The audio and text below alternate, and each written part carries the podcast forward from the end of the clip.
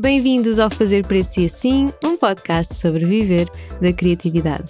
O episódio de hoje é sobre fazer planos, mais concretamente, como fazer um plano para começar ou um plano para mudar de rumo. Este episódio é baseado num webinar que fiz há algum tempo, por isso, se estiveram por lá, não é impressão vossa, as notas base são mesmo as mesmas. Vamos saber como fazer um plano para começar a trabalhar por conta própria ou afinar um bocadinho a nossa rota.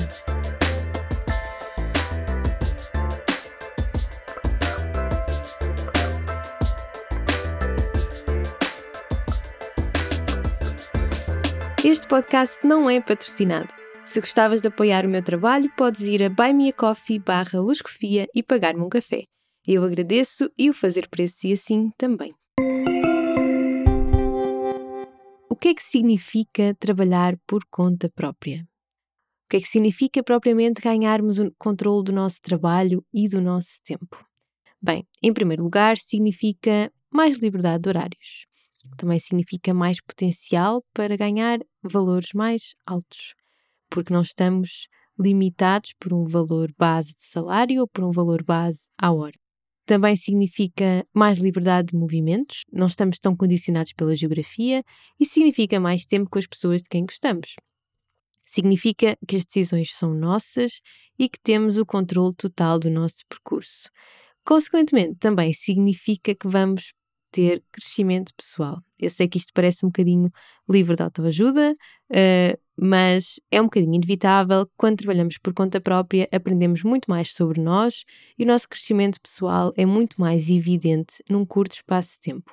A parte má de trabalhar por conta própria é que, claro, o dinheiro é incerto, é preciso trabalhar muito, o futuro também é incerto, tirar férias pode ser difícil e gerir o tempo livre também pode ser difícil exige muita disciplina e, para o mal e para o bem, as decisões são todas nossas e isso pode ser um pouco pesado. Isto para dizer o quê? Não vos quero vender um sonho irreal, porque trabalhar por conta própria não significa enriquecer rápido. Não vai ser imediato, não vai ser da noite para o dia e, definitivamente, não é para toda a gente, porque exige adaptação à incerteza. Não estou a dizer que quem tem negócios próprios ou trabalha como freelancer é especial, mas antes que hum, pode não ser adequado se não houver essa, essa disponibilidade para adaptação à incerteza. Não tem que ser fácil no início. Eu própria sou uma pessoa que sofre muito com ansiedade do futuro e acabei por conseguir gerir isso em comparação com rendimentos incertos e trabalho incerto mas uh, exige que saibamos que a incerteza está lá e não vai ser completamente eliminada. É possível definitivamente trabalharmos como freelancers, é possível termos negócios por conta própria e hum, estamos a passar por uma fase muito especial em que há muita gente a, deixar os seus empregos, seja para mudar de carreira e procurar outro emprego, seja para procurar uh, empregos menos exigentes e que signifiquem mais tempo livre, mais tempo com a família.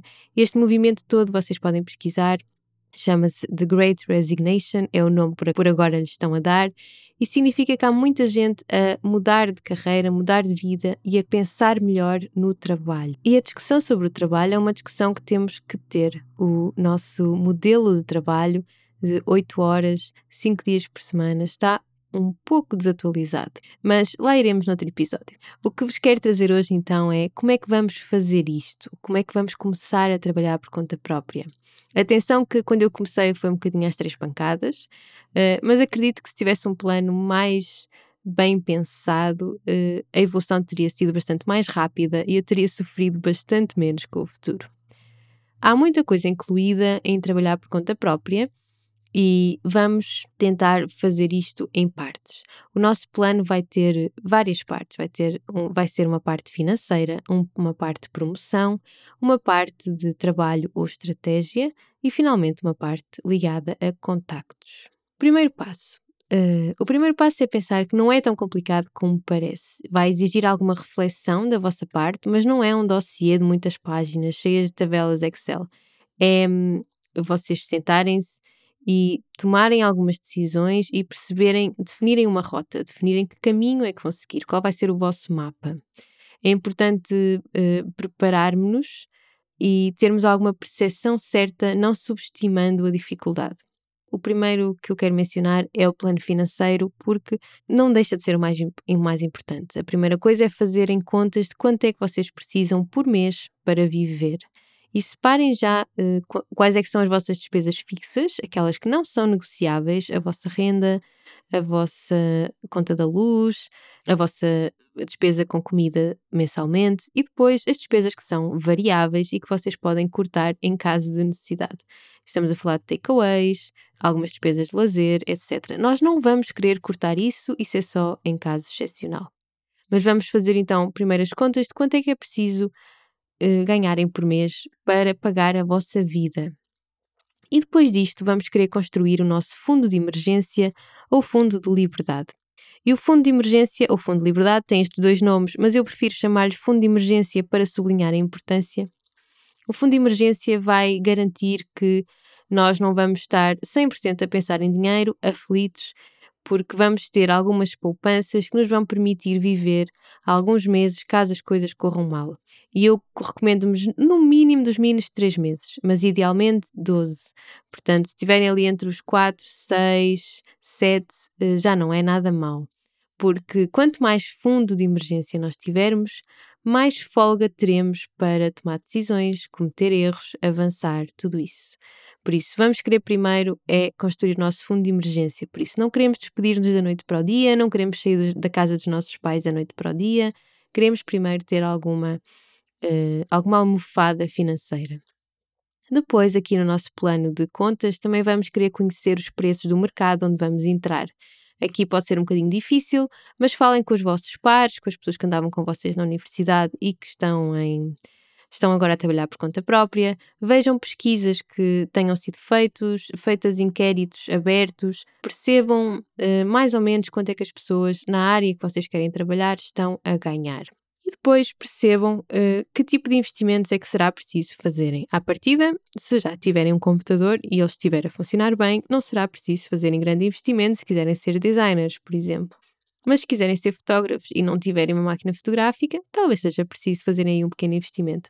Isso significa que vocês já vão começar por gastar dinheiro, o que não é o ideal ponto de partida, mas se for preciso fazer investimentos inicialmente, considerem-nos no vosso plano financeiro. E lembrem-se que não é para ter mais olhos que barriga, sejam comedidos, não comprem todo o material disponível, porque não vai ser isso que vai fazer de vocês bom fotógrafo, não é terem o melhor computador do mercado que faz de vocês bons designers, por isso eh, façam investimentos de acordo com aquilo que conseguem fazer.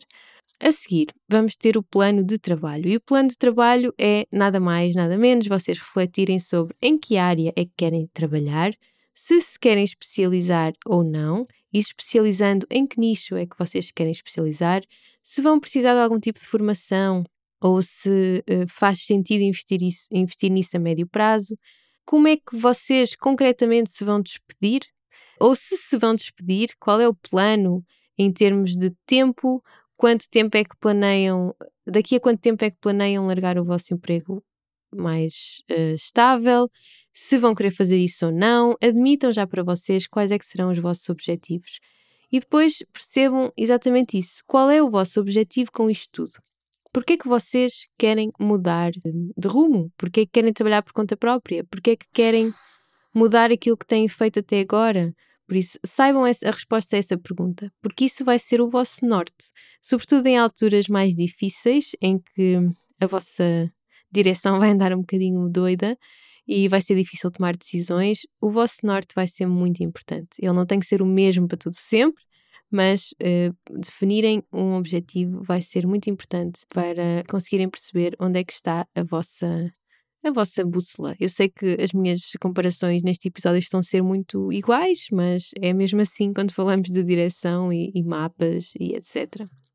A seguir temos o plano de promoção.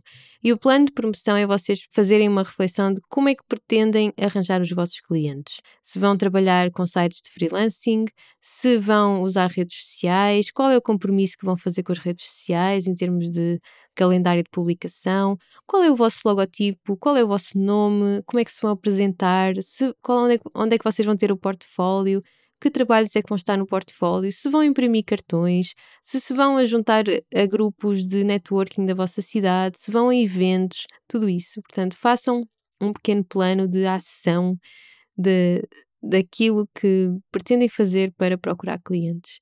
E finalmente, um plano de contactos. E a par do financeiro, eu acho que este é aquele que cria as bases para as coisas funcionarem.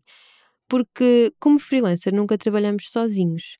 Nós trabalhamos de um lado com outros serviços e outras pessoas que complementam os nossos, sejam gráficas, sejam empresas de embalagens, sejam empresas de álbuns de fotografias, sejam marcas de máquinas fotográficas, sejam materiais de ilustração, seja o que for. Há uma série de serviços dos quais dependemos para prestar bem o nosso. E quando existe, existe, existe também outros freelancers que podem complementar os nossos serviços.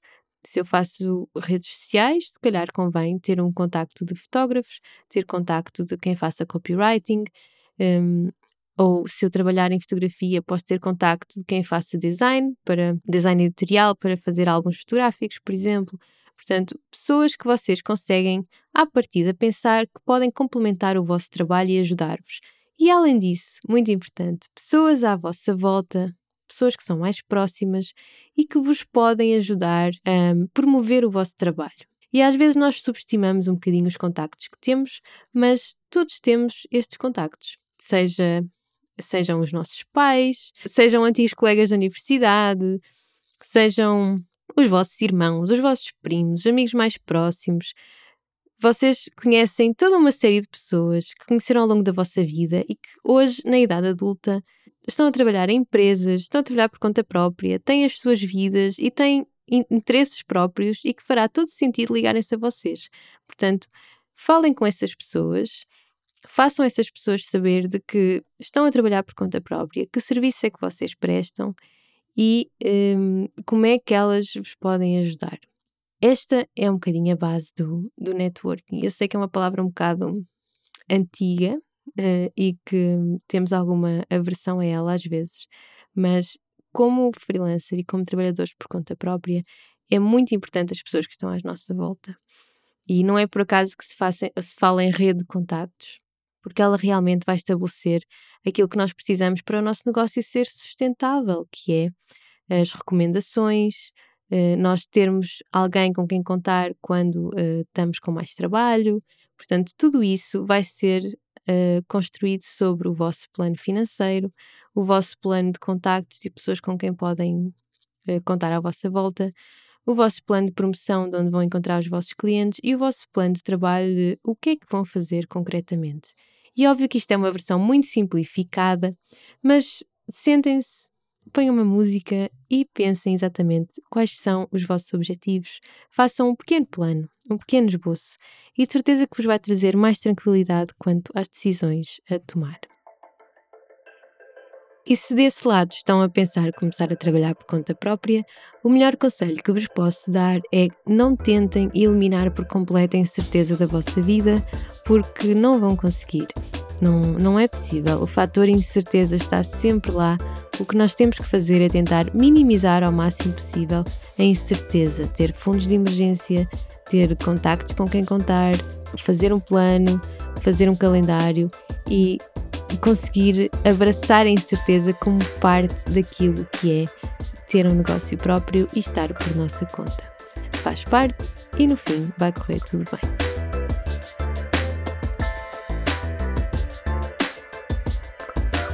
Este podcast não é patrocinado. Se gostavas de apoiar o meu trabalho, podes ir a buymeacoffee barra e pagar-me um café.